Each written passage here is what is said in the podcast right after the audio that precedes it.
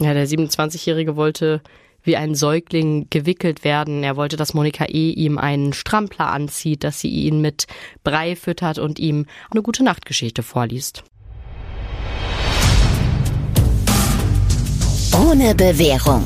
True Crime von hier. Und damit hi und herzlich willkommen zu Ohne Bewährung, einem Podcast von Audio West und den Rohnachrichten. Ich bin Alicia Theisen. Und ich bin Nora Wager und wir sprechen in unserem Podcast über Fälle hier aus dem Ruhrgebiet und die Gerichtsprozesse dahinter. Und deswegen ist heute auch wieder bei uns unser Gerichtsreporter Jörn Hartwig. Hi Jörn. Hi Nora, hi Alicia. Hi. Ja, heute haben wir mal wieder einen richtigen Indizienprozess. Das sind auch eigentlich die Prozesse, die ich als Gerichtsreporter am liebsten habe, wenn man das überhaupt so sagen kann, weil es da nämlich um echte kriminalistische Puzzlearbeit geht. Anders als bei so Fällen, wo zum Beispiel mehrere Leute zusammenstehen, dann einer ein Messer zückt und zusticht und alle gucken zu, dann ist ja meistens eigentlich auch sofort klar, ähm, wie die Sache ausgeht. Und im Prozess geht es dann nur noch um die Frage, welche Strafe der Täter oder die Täterin jetzt bekommen soll und vielleicht noch ähm, die Frage der Schuldfähigkeit, die spielt dann auch noch eine Rolle.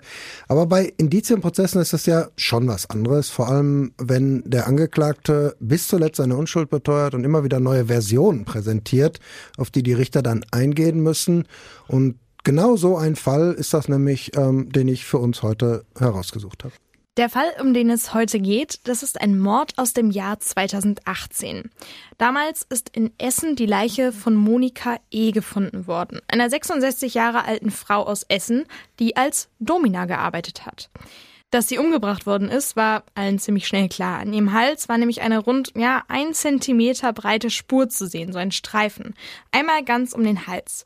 Das heißt, sie ist stranguliert worden.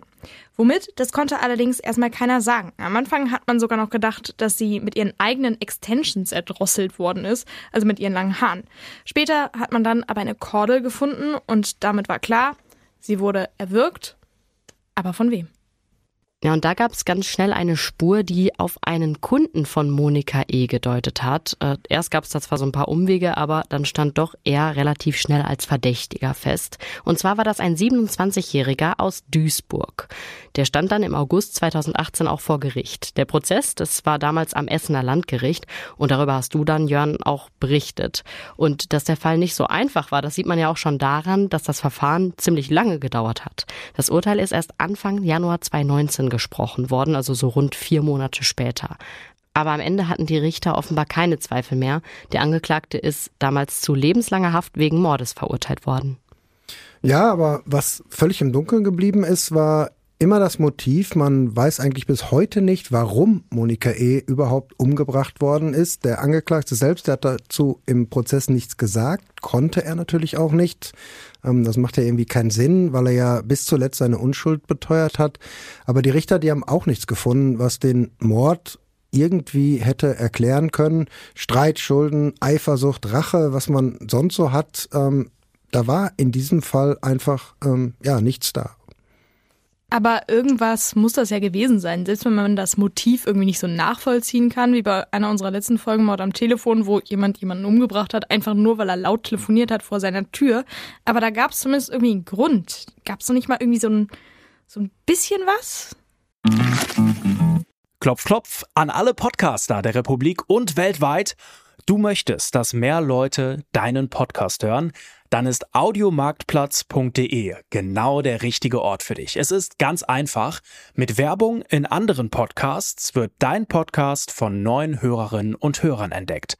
So viele Menschen, die hören täglich ihre Lieblingspodcasts und jetzt stell dir vor, Werbung für deinen Podcast erreicht sie genau dann, wenn sie am aufmerksamsten sind.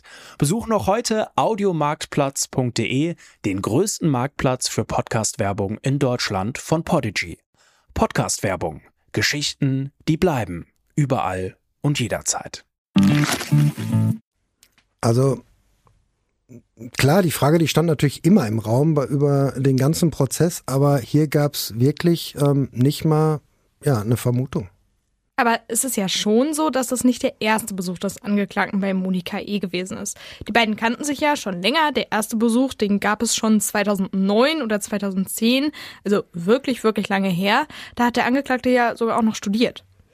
Ja, aber das ist ja auch so ein Ding. Also dann, dann fällt ja zum Beispiel weg so ein Rachemotiv, dass er jetzt irgendwie ähm, sich an dieser Domina rächen wollte, dass er sie töten wollte aus irgendeinem ähm, diffusen Feindbild heraus, ähm, dass sie sterben musste quasi für alle anderen. Das passt einfach nicht, weil die sich, genau wie du gesagt hast, ähm, ja, kannten einfach schon.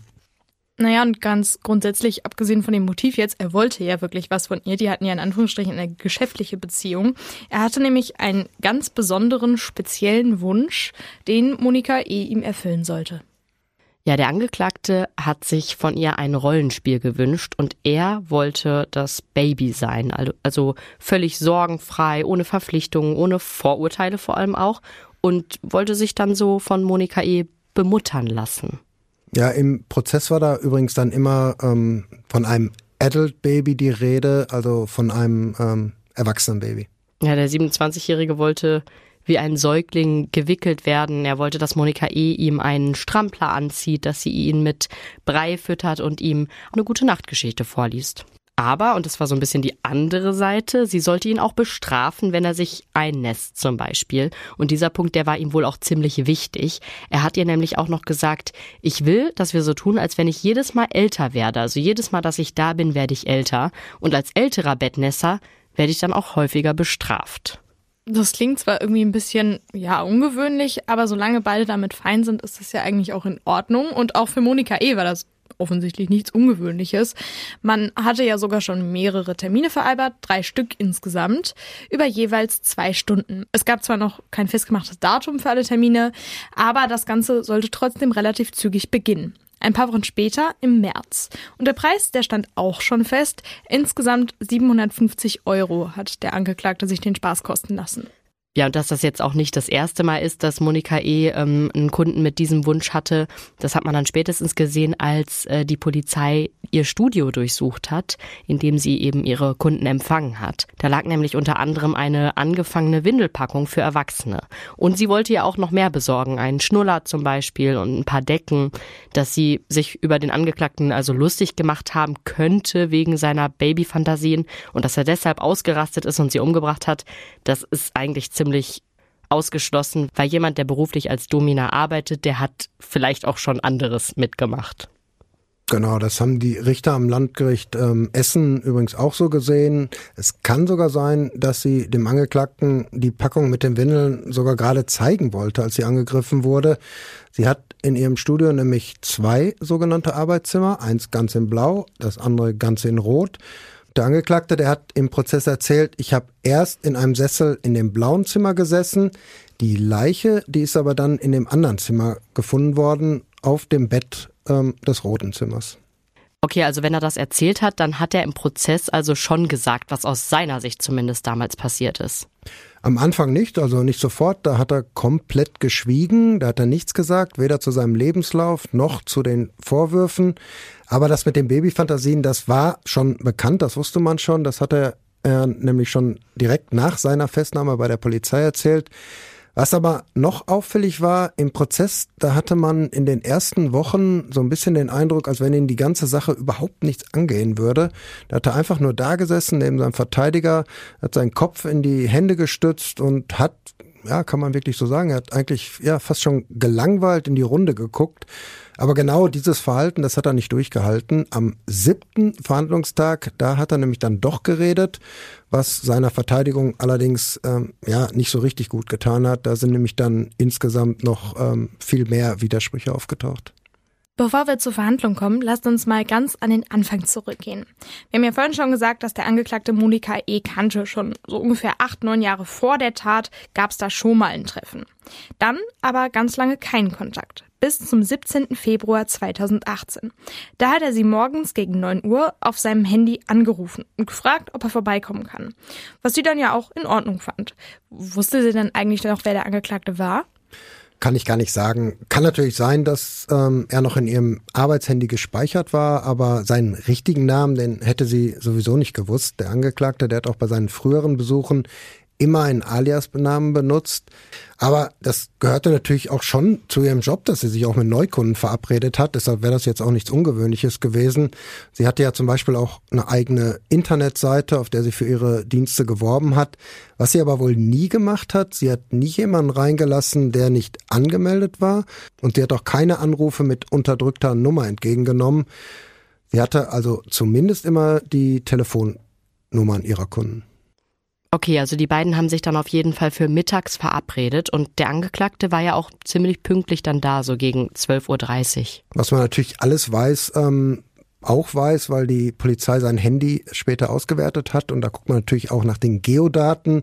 Das heißt, man guckt, wann sich das Handy in welcher Funkzelle eingeloggt hat und ähm, ja, da kriegt man heute ziemlich genaue Daten sogar. Wir hatten ja schon gesagt, dass er zugegeben hat, dass er da gewesen ist. Hat er das eigentlich direkt von sich aus zugegeben oder erst, als man ihm gesagt hat, hier, wir können dir übrigens nachweisen, dass du da warst? Ja, er hat natürlich ähm, irgendwann gemerkt, also am Anfang hat er gesagt, ich war nicht da. Das war ähm, die erste Aussage. Aber er hat natürlich dann irgendwann gemerkt, ähm, dass er das nach der Auswertung seines Handys einfach nicht durchhalten kann. Ne? Ja, und er hat dann auch erzählt, dass er mit dem Auto von Duisburg nach Essen gefahren ist damals. In Duisburg, da hat er gewohnt. Er hat den Wagen in einer Seitenstraße geparkt, was man ja vielleicht irgendwie auch noch verstehen kann. Ja, also selbst wenn man jetzt nicht gerade einen Mord plant, aber vielleicht wollte er ja trotzdem auf Nummer sicher gehen, dass niemand das Auto direkt vor dem Studio einer Domina sieht, weil es kann ja schon passieren, auch wenn es eine andere Stadt ist, aber der Pott ist klein, dass dann doch jemand vorbeikommt, der ihn vielleicht kennen könnte und das Auto erkennen könnte. Obwohl das Studio natürlich auf den ersten Blick nicht zu erkennen war, das war im Dachgeschoss eines Mehrfamilienhauses. Die Fenster, die waren ähm, zwar immer abgedunkelt, aber klar, es stimmt natürlich schon, das Haus war ja zumindest in der Szene bekannt. Er hat dann geklingelt, wie vereinbart, ist auch sofort reingelassen worden. Er wurde ja erwartet, deswegen hat sie die Tür geöffnet. Und wahrscheinlich war er jetzt auch nicht besonders nervös. Ich meine, es war ja ein ausgemachter Termin und Sie kannten sich ja schon. Ja, und er kannte sich ja auch aus. Er wusste, wie es da aussieht in dem Studio. Die Polizei hat da übrigens nachher eine ganz interessante Technik eingesetzt, kommt äh, wohl immer häufiger vor. In der Regel ist es ja so, dass die Beamten, die den Tatort durchsuchen, alles aufschreiben, alles fotografieren und davon dann auch vor Gericht nachher berichten. Aber das sind natürlich trotzdem immer nur gewisse Ausschnitte.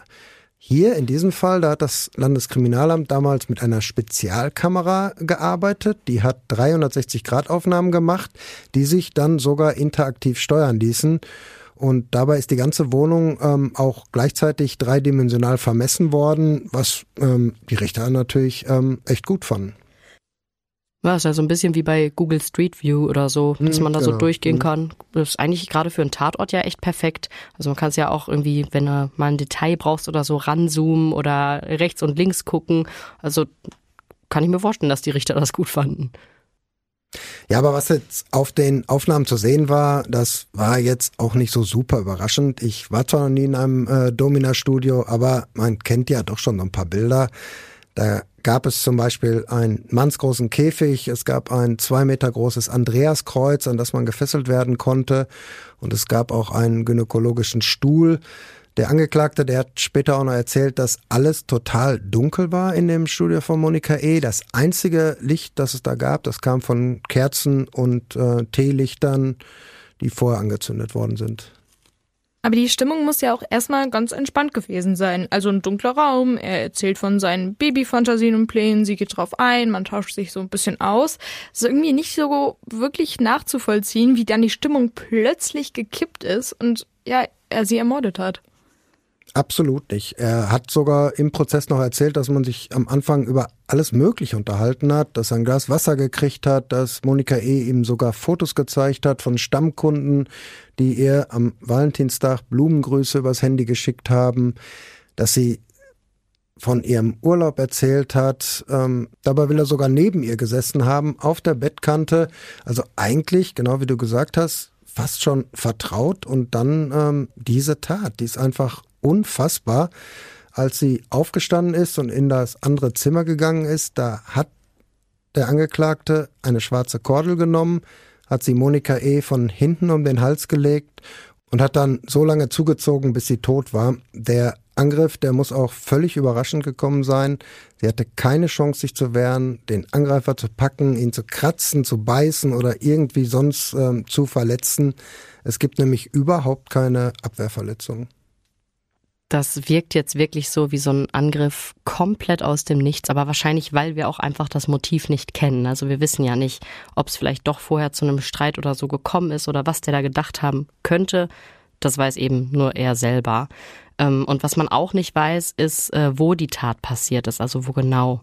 Nein, man weiß halt nur, dass die Leiche auf dem Bett gefunden worden ist, in dem roten Zimmer. Sie war zugedeckt mit Kleidungsstücken, die ähm, aus ihrem Kleiderschrank gekommen sind. Die haben davor gehangen. Die sind aber auch einfach nur rausgenommen worden und über sie drüber gelegt worden. Noch mit den Bügeln dran. Als die Polizei dann nachher in das Studio kam, da konnte man erstmal nur diesen Berg von Wäsche, von Kleidungsstücken sehen und ähm, ja, zwei Beine, die so ein bisschen über die Bettkante hinausgeragt sind. Der Angeklagte hat die Wohnung von Monika E. dann verlassen. Aber er hat einige Sachen mitgenommen. Die beiden Handys von Monika E., ihr privates und ihr Diensthandy, ihre Handtasche mit allen Papieren, ein Laptop und die schwarze Kordel, mit der er sie erdrosselt hat. Das hat er alles in eine Stofftasche gepackt, die da rumlag und damit ist er dann raus auf der Straße. Und klar, wir haben schon gesagt, es ist ein Indizienprozess. Das heißt, die Sachen, die er da mitgenommen hat, die sind ihm natürlich später dann zum Verhängnis geworden, weil sie nämlich zum Teil auch wieder aufgetaucht sind. Aber noch ist der Tag ja nicht zu Ende. Es passiert noch was, was irgendwie nicht so wirklich erklärlich ist. Genau, der Angeklagte ist damals zurück nach Duisburg gefahren, ins Haus seiner Eltern. Da hat er nach der Scheidung von seiner Ehefrau wieder gewohnt, in seinem alten Kinderzimmer übrigens. Aber er hatte an diesem Tag noch einen ganz wichtigen Termin. Er sollte seine Eltern nämlich vom Flughafen in Düsseldorf abholen. Die sind aus dem Urlaub zurückgekommen. Und kurz bevor er zu Hause losgefahren ist, also von Duisburg nach Düsseldorf, kurz nachdem er schnell noch geduscht hat, da hatte er im Schlafzimmer seiner Eltern und im Zimmer seines Bruders Feuer gelegt. Und das, obwohl seine Schwester und sein Schwager im selben Haus waren. Die haben da zwar nicht gewohnt, aber ähm, sie haben natürlich auch auf die Rückkehr der Eltern gewartet. Aber das muss ihm doch auch sofort klar gewesen sein, dass alle denken, okay, er hat das Feuer gelegt. Die Schwester und der Schwager, die haben den Brand ja wahrscheinlich auch entdeckt, oder? Ja klar, die haben den ziemlich ähm, schnell entdeckt, aber es hat natürlich trotzdem noch gedauert, bis die Feuerwehr dann da war. Ja, das ist irgendwie genauso schwer nachzuvollziehen wie dieser Mord, der ja auch irgendwie zumindest scheinbar aus dem Nichts gekommen ist. Das Haus ist zwar nicht komplett abgebrannt, aber die ganze erste Etage, die war anschließend mehr als eine Woche lang nicht bewohnbar. Aber klar, es konnte nur einer gewesen sein, wie du schon gesagt hast, Nora. Eigentlich kam nur er als äh, Brandstifter in Frage. Haben die Richter eigentlich da am Ende eine Erklärung gefunden, wieso er das gemacht hat, also diesen Brand gelegt hat, Jörn? Eine richtige Erklärung eigentlich nicht. Ähm, die meinen, klar, das kann so eine Art Hilferuf gewesen sein, dass er das gemacht hat, ähm, weil er aus seiner Sicht zu wenig Aufmerksamkeit von seiner Familie erhalten hat. Sowas in der Richtung hat er mal gesagt. Und dass er irgendwie sauer war auf seinen Vater, auf seinen Bruder. Aber es gibt da wirklich keine genaueren Infos. Richter Jörg Schmidt, der Vorsitzende des Essener Schwurgerichts, der hat beim Urteil damals gesagt, warum der Angeklagte das gemacht hat, wir wissen es einfach nicht. Aber das Interessante ist, dass diese Brandstiftung dann damals dazu geführt hat, dass der Angeklagte so erstmals von der Polizei vernommen worden ist. Von der Duisburger Polizei war das dann, weil er hat ja in Duisburg gewohnt. Dabei hat er dann ja auch gesagt, dass er natürlich nicht wollte, dass das ganze Haus abbrennt und dass er gedacht hat, dass seine Schwester das Feuer auch schnell genug entdeckt. Aber man hatte ihn ja erstmal nur wegen der Brandstiftung vernommen. Mit dem Tod von Monika E., da hat man ihn dann noch gar nicht in Verbindung gebracht. Das hat sich dann aber geändert, als man das Elternhaus dann durchsucht hat. Er selbst hatte wegen des Feuers damals einen Raum im Keller. Oben war ja alles verraucht und verrußt. Und unter seinem Bett im Keller, da hat die Polizei das private Handy von Monika E. gefunden. Das hatte er ja mitgenommen mit den anderen Sachen. Und diese Nachricht, die ist natürlich dann an die Kollegen in Essen weitergeleitet worden. Und die haben ihn aber tatsächlich erstmal nur als Zeugen vernommen und nicht direkt als Verdächtigen. Deshalb ist er also nicht direkt festgenommen worden, sodass er seinem Vater erstmal bei den Renovierungsarbeiten geholfen hat. Einen Job hatte der damals 27-Jährige nämlich nicht. Aber das ist natürlich jetzt schon ein wichtiger Hinweis gewesen, dass er in dem Studio von Monika E. gewesen sein muss, sonst hätte er das Handy ja nicht gehabt. Was hat er dazu eigentlich vor Gericht gesagt? Ja, das hat er natürlich zugegeben, dass er da war. Was anderes blieb ihm ja jetzt auch nicht mehr übrig. Er hat aber gesagt, das Handy, das habe ich hier geklaut. Als er sein Schweigen im Gericht gebrochen hat, also am siebten Verhandlungstag, da haben die Richter ihn dann natürlich auch nochmal ganz intensiv darauf angesprochen. Und da war es dann auch so ein bisschen mit seiner Gelassenheit vorbei, von der ich ähm, vorhin schon mal gesprochen hat. Da war nämlich ziemlich gereizt plötzlich. Da hat er Gegenfragen geantwortet, so nach dem Motto, worüber reden wir jetzt hier eigentlich? Warum bin ich eigentlich angeklagt? Klar, wir können jetzt hier über einen Diebstahl reden. Ja, ich habe das Handy genommen. Und auf die Frage, warum er das Handy genommen hat, da hat er den Richtern gesagt, gucken Sie sich das Handy doch einfach mal an, dann wissen Sie schon warum. Es war nämlich wohl tatsächlich so, dass das Handy von Monika E. einfach ein viel besseres war als sein eigenes.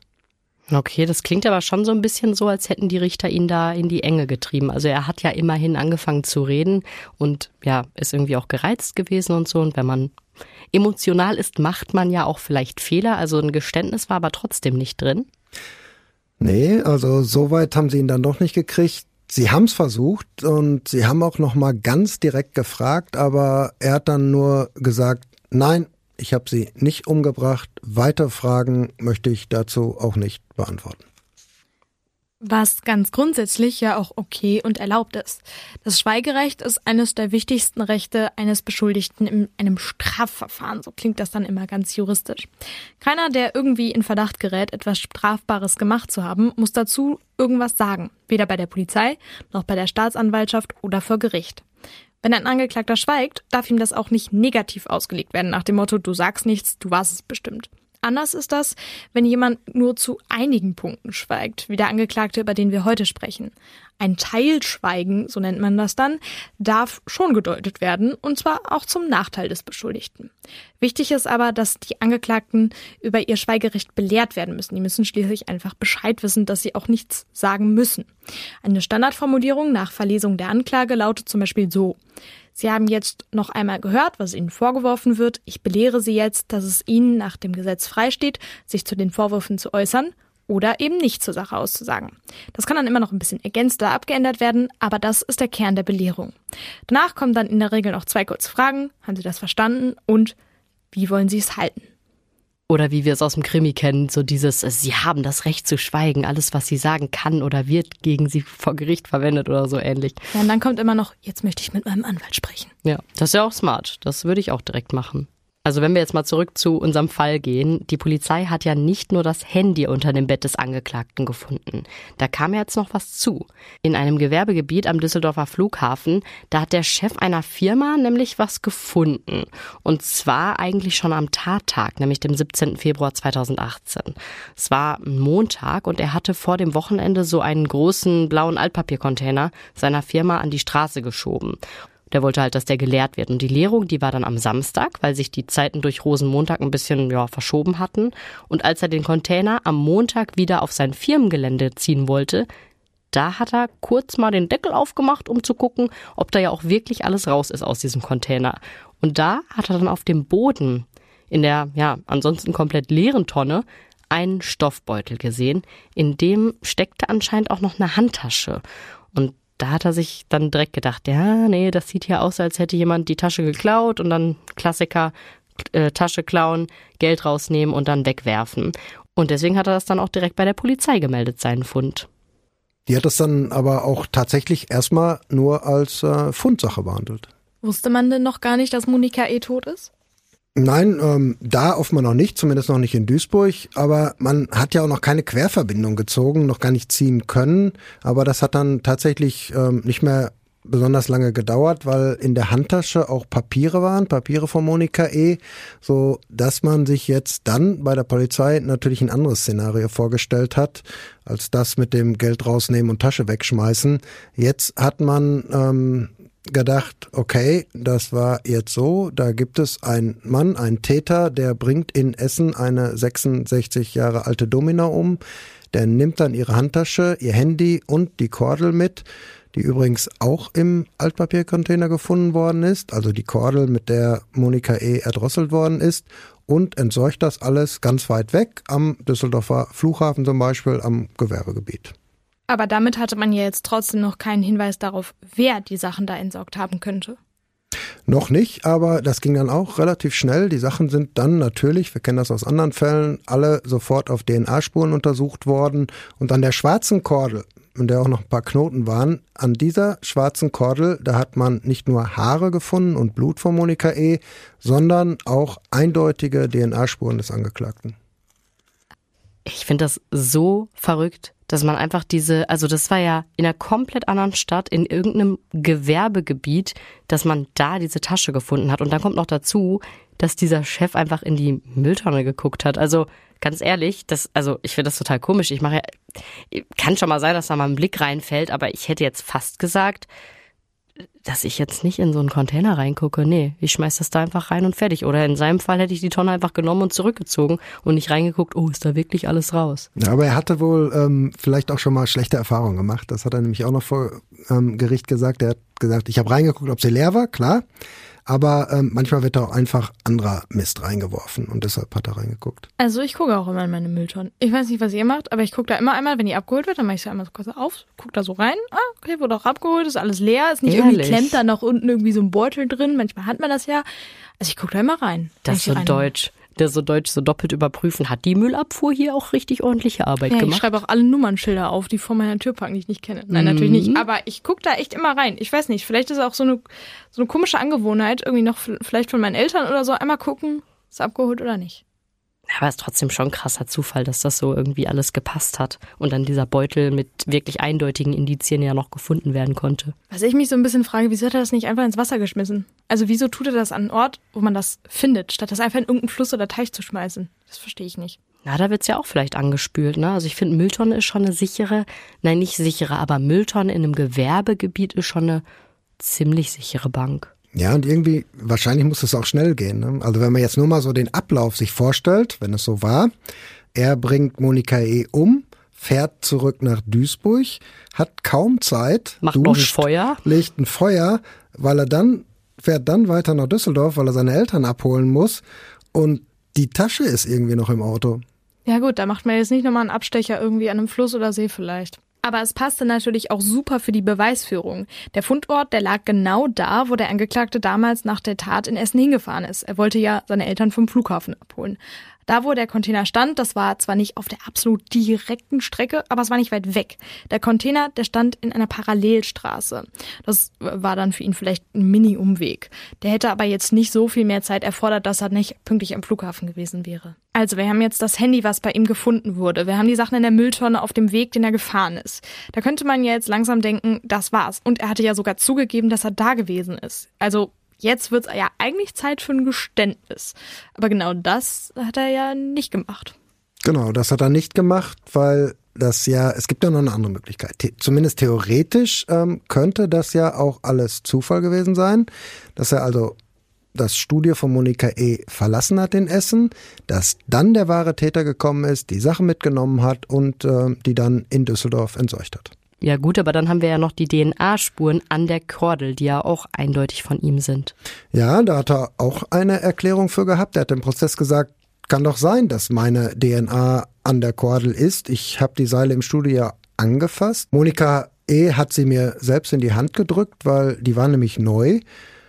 Er hat sich dann dabei allerdings, und das fällt ja dann auch ähm, irgendwann auf, er hat sich da mal vertan. Es gab nämlich schwarze Seile und weiße Seile und bei der Polizei, da hat er noch, ähm, als er auf diesen Fund und diese DNA-Spuren ähm, erstmals angesprochen worden ist, da hat er noch gesagt, ich habe die weißen Seile angefasst.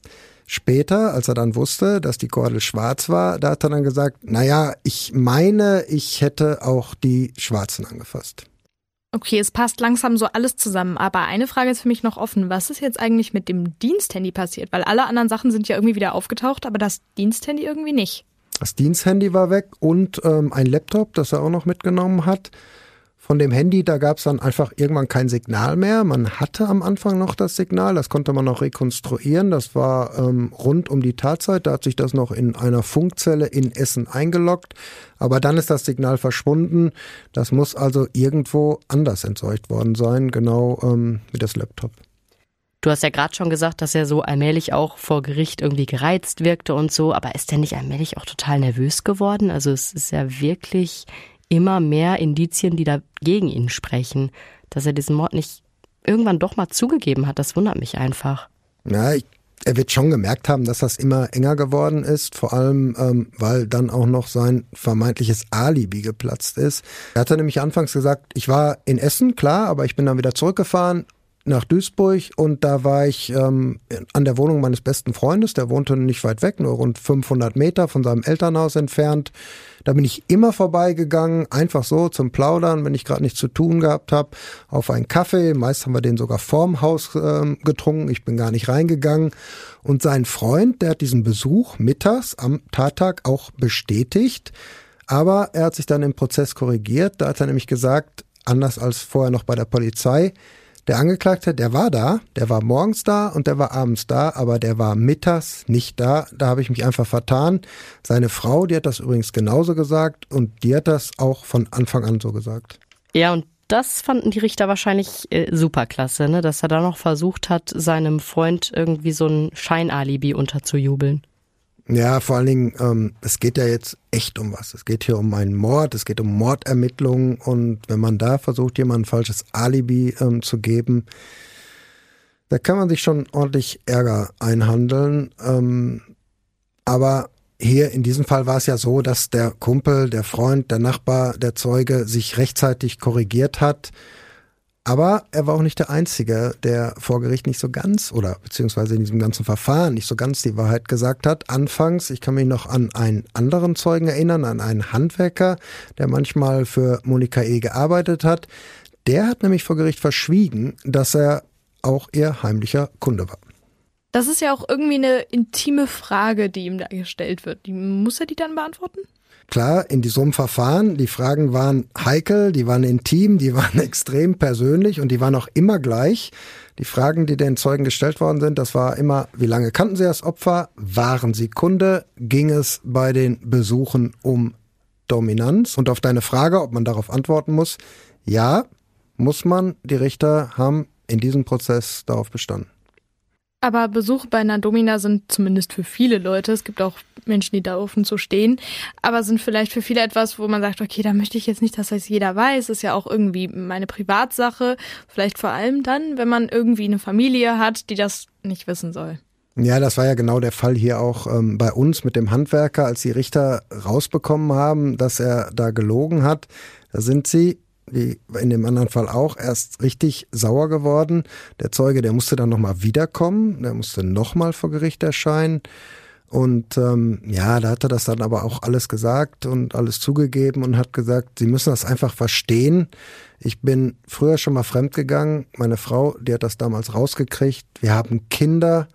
Und wenn da nochmal was rauskommt, dann ist meine Ehe ja einfach erledigt. Oh, also war sie es dann nach dem Prozess? Ähm, weiß ich nicht. Ich habe ihn auf jeden Fall nicht verraten. Ich habe nicht identifizierbar über ihn geschrieben und wir haben ja auch jetzt nur von einem Handwerker gesprochen, keine Stadt, äh, keine Details. Aber ähm, klar, zu einer Domina zu gehen, ist natürlich auch keine Straftat. Das ist absolute Privatsache. Und ich wollte auf keinen Fall derjenige sein, der seine Ehe kaputt macht.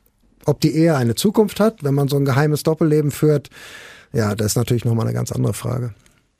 Ja, lass uns nochmal über den ähm, einen Kumpel von dem Angeklagten sprechen. Der hat ihm ja ein falsches Alibi da erst versucht zu geben und es dann doch zurückgenommen. War ja schon vielleicht ein bisschen Taktik auch vom Angeklagten.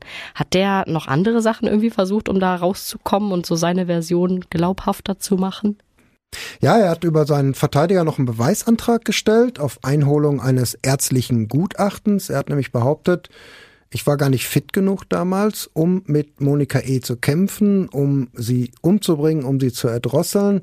Ich bin nämlich bis vor kurzem noch auf Krücken gegangen. Ich hatte gar keinen festen Stand. Das hing alles mit einer Verletzung des Kreuzbandes zusammen. Diesen Antrag, den hat er dann aber wieder zurückgenommen. Die Richter, die haben mir nämlich klar gemacht, wenn das stimmt, wenn du keinen festen Stand hattest, wenn du nicht stark genug warst, wenn du nicht genug Kraft hattest, dann könnte das ja genau ein Indiz dafür sein, dass du eben keinen Kampf wolltest, dass du von hinten gekommen bist und dass du ähm, ja, ja heimtückisch die Kordel um den Hals gelegt hast und zugezogen hast. Also ein Mord. Ja, also das war jetzt nicht so eine richtig durchdachte Verteidigungsidee, oder?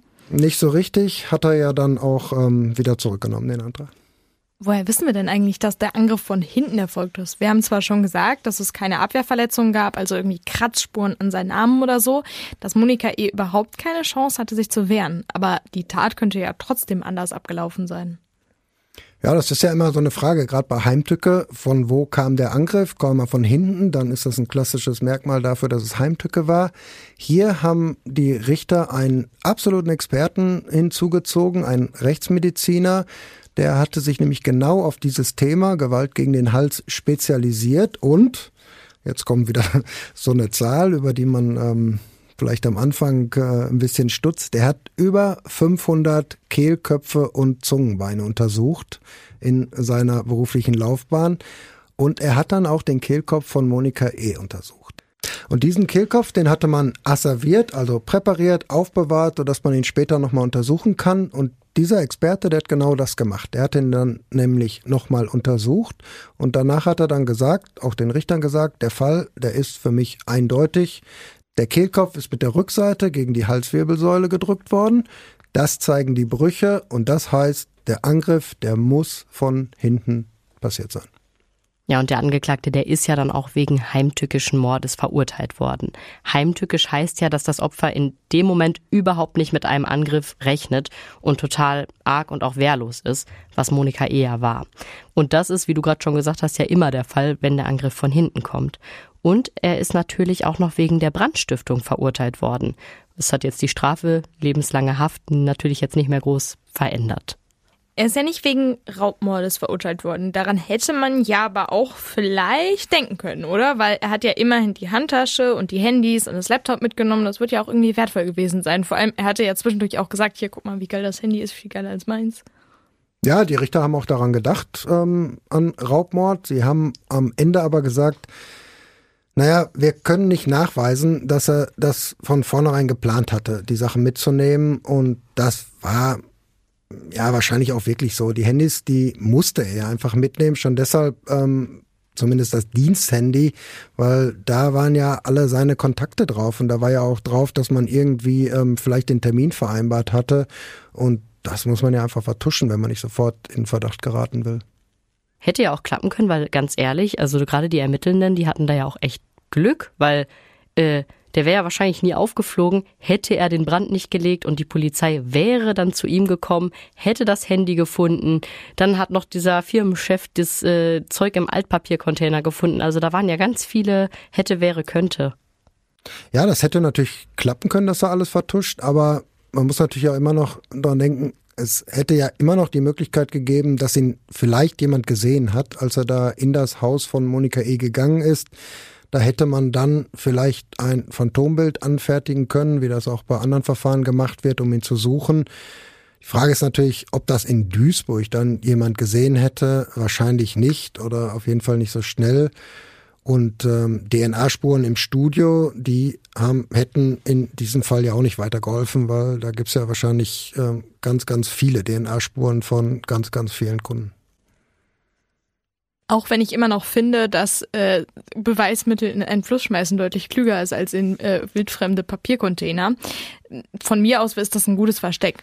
Aber ich verstehe nicht so ganz, wieso er das Handy unter sein Bett gelegt hat. Er hätte das ja auch einfach mit in den Papiercontainer schmeißen können. War der irgendwie so, ich sag mal, schlicht, dass der das nicht zu Ende gedacht hat? Ich glaube nicht, dass er so schlicht war. Mit dem Handy klar, wir wissen natürlich nicht, was er sich da vorgestellt hat. Er, vielleicht hat er auch einfach gedacht, ich stelle das auf Werkseinstellung zurück und äh, damit hat es sich, damit ist er nicht mehr auffindbar. Aber zu deiner Frage, wenn man sich seinen Lebenslauf jetzt mal anguckt, dann würde ich sagen, nee, also eigentlich ist alles ganz gut gelaufen in seinem Leben. Er hat Abitur gemacht, er hat dann Wirtschaftsinformatik studiert. Das hat er zwar nicht zu Ende gemacht, weil er gescheitert ist an Wahrscheinlichkeitsrechnung und an Statistik. Danach, also nach dem Studium, da hat er dann eine Zeit lang in der Firma seines Vaters gearbeitet, der war Fensterbauer, er hat geheiratet, ähm, ist inzwischen allerdings wieder geschieden, weil er wohl, das ist so ein, so ein Problem von ihm gewesen, weil er wohl das ganze Geld, das die Familie hatte, ähm, verzockt hat in Spielhallen.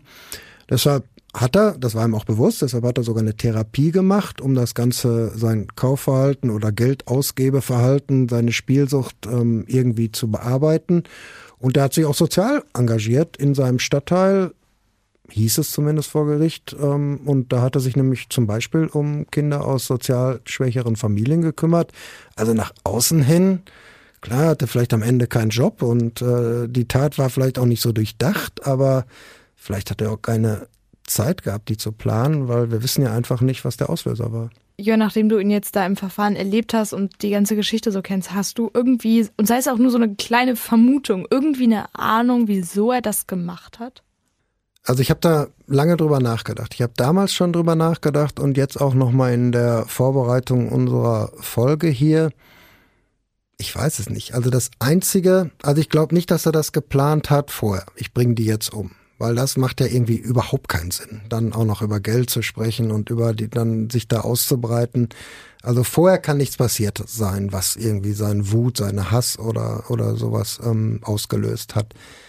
Das Einzige, was eigentlich aus meiner Sicht passiert sein kann, ist, dass in diesem Gespräch über seine Fantasien irgendein Wort gefallen ist, was ihn ähm, ja hat dann irgendwie so, so einen Kurzschuss ausgelöst hat, was ich auch noch nicht gesagt habe, während er da war, kam noch ein Gespräch rein, Telefonat, möglicherweise vom anderen Kunden, vielleicht ähm, hat er sich dann, weil sie dieses Gespräch angenommen hat, ist kurz in ein anderes Zimmer gegangen, dann aber zurückgekommen, dann hat man sich weiter unterhalten. Ja, vielleicht hat er sich nicht ernst genommen gefühlt, vielleicht hat er sich nicht, ähm, genau wie bei der Brandstiftung, ne, dass man, hat er gedacht, man kümmert sich jetzt nicht genug um mich, ich stehe nicht im, im Zentrum, aber das sind, wie gesagt, absolute Vermutung. Ähm, ich weiß es nicht. Der Fall ist auch für mich völlig rätselhaft. Hat denn der Angeklagte eigentlich mal mit einem Psychiater gesprochen? Also gab es irgendwie ein Gutachten, das hätte sagen können, hey, ähm, ja, folgende äh, Auslöser könnte es gegeben haben oder irgendwie sowas in die Richtung, weil manchmal äh, ist es ja in Fällen tatsächlich so, dass irgendwie ein Trigger reicht und eine Person auf einmal etwas macht, was komplett gegen deren Naturell eigentlich spricht. Ich denke da zum Beispiel an unsere Folge Mord am Telefon, da haben wir sie wieder. Ähm, da war das ja auch so, dass äh, das einfach komplett aus dem Nichts kam und niemand sich wirklich erklären konnte, warum hat jetzt jemand wegen eines Telefongesprächs jemanden umgebracht.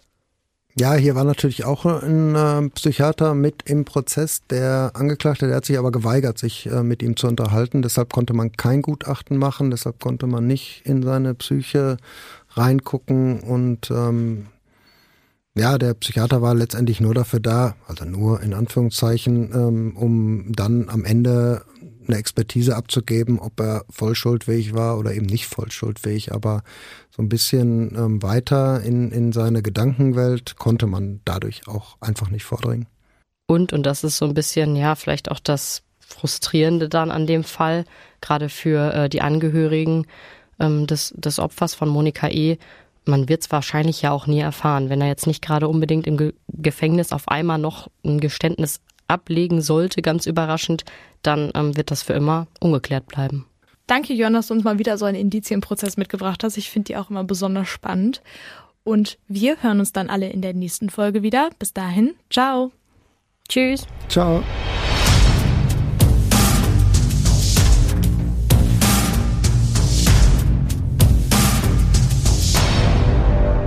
Und wenn ihr unseren Podcast mögt, dann äh, guckt doch mal gerne, ob ihr im Freundes- oder Bekanntenkreis noch True Crime-Fans habt, die unseren Podcast noch nicht kennen. Schlagt den gerne vor und wir freuen uns natürlich auch immer über Bewertungen und über Sterne bei Apple Podcast und bei Spotify oder wo auch immer ihr uns hört. Und wenn ihr dann immer noch nicht genug habt von uns, dann guckt doch gerne mal bei Instagram vorbei. Da haben wir immer mal so ein bisschen Behind-the-Scenes-Content. Ihr könnt sehen, wie wir hier aufnehmen, wie wir aussehen, wenn ihr das wissen wollt und so weiter.